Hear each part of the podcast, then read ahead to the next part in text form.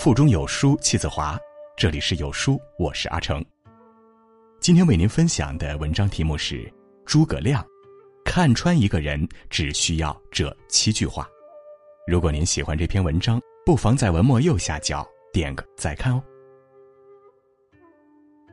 一代谋圣诸葛亮在《知人》一文中讲了自己的观人识人诀窍：一曰问之以是非而观其志；二曰穷之以辞辩。而观其变，三曰资之以计谋而观其实；四曰告之以难而观其勇；五曰醉之以酒而观其性；六曰临之以利而观其廉；七曰欺之以势而观其信。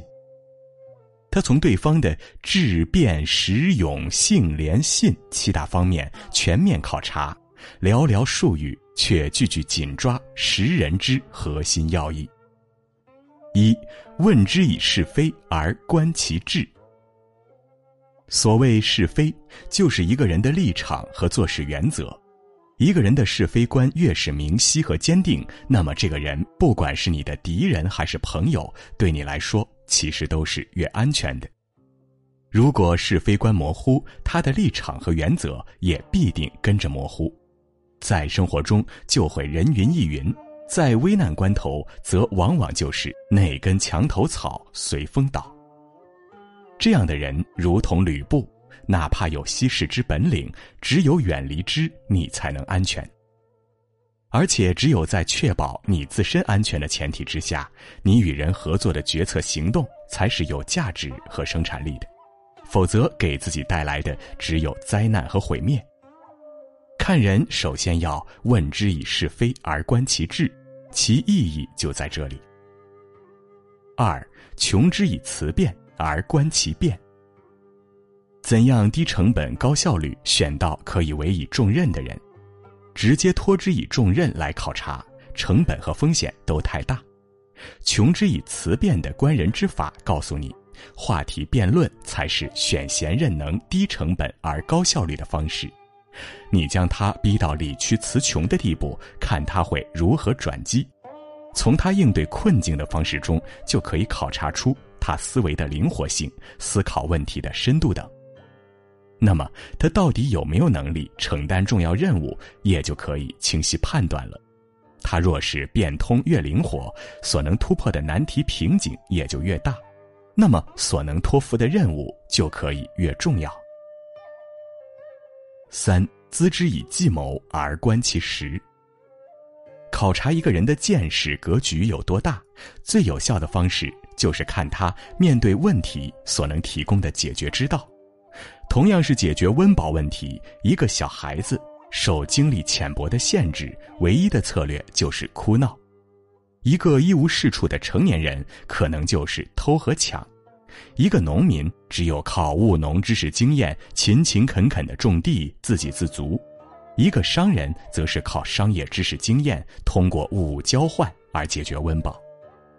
所以，见识和经历的不同，决定了他解决问题所采取的策略和手段的不同。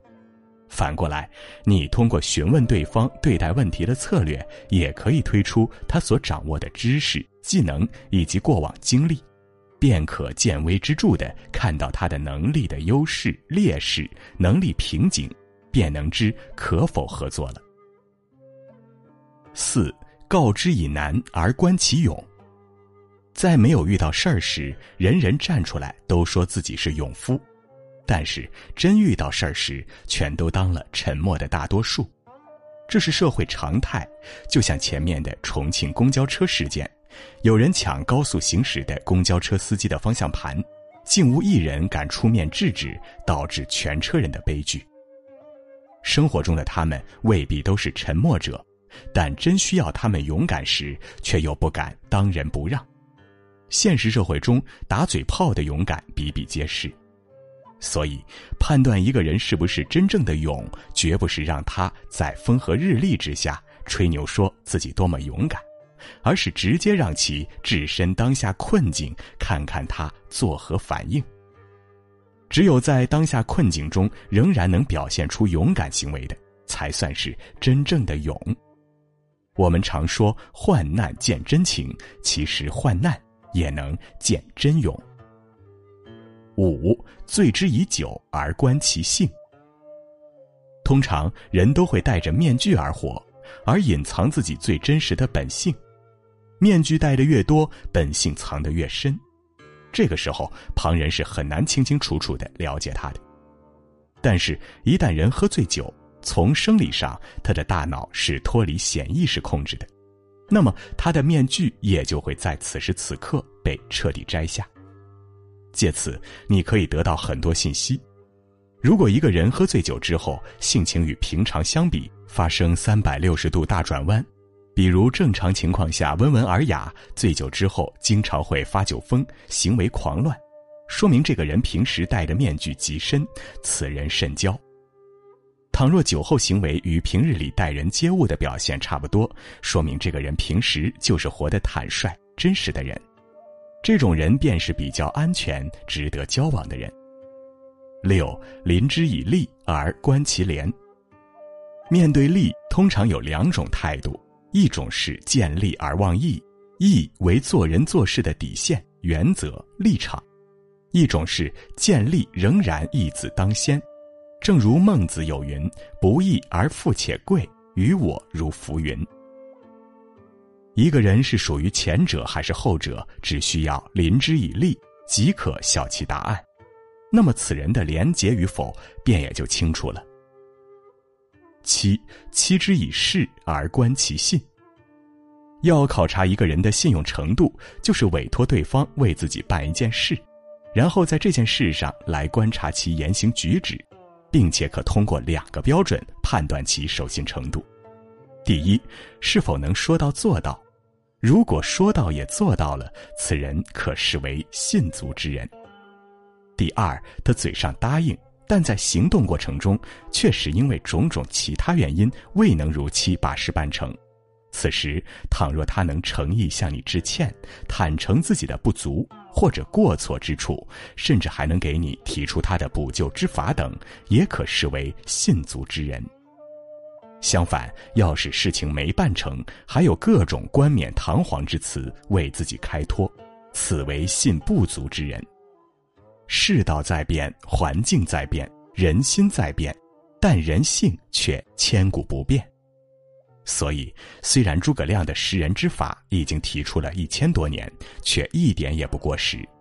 相反，其高明之处远胜于诸多心理学著作，实为社交识人之大智慧。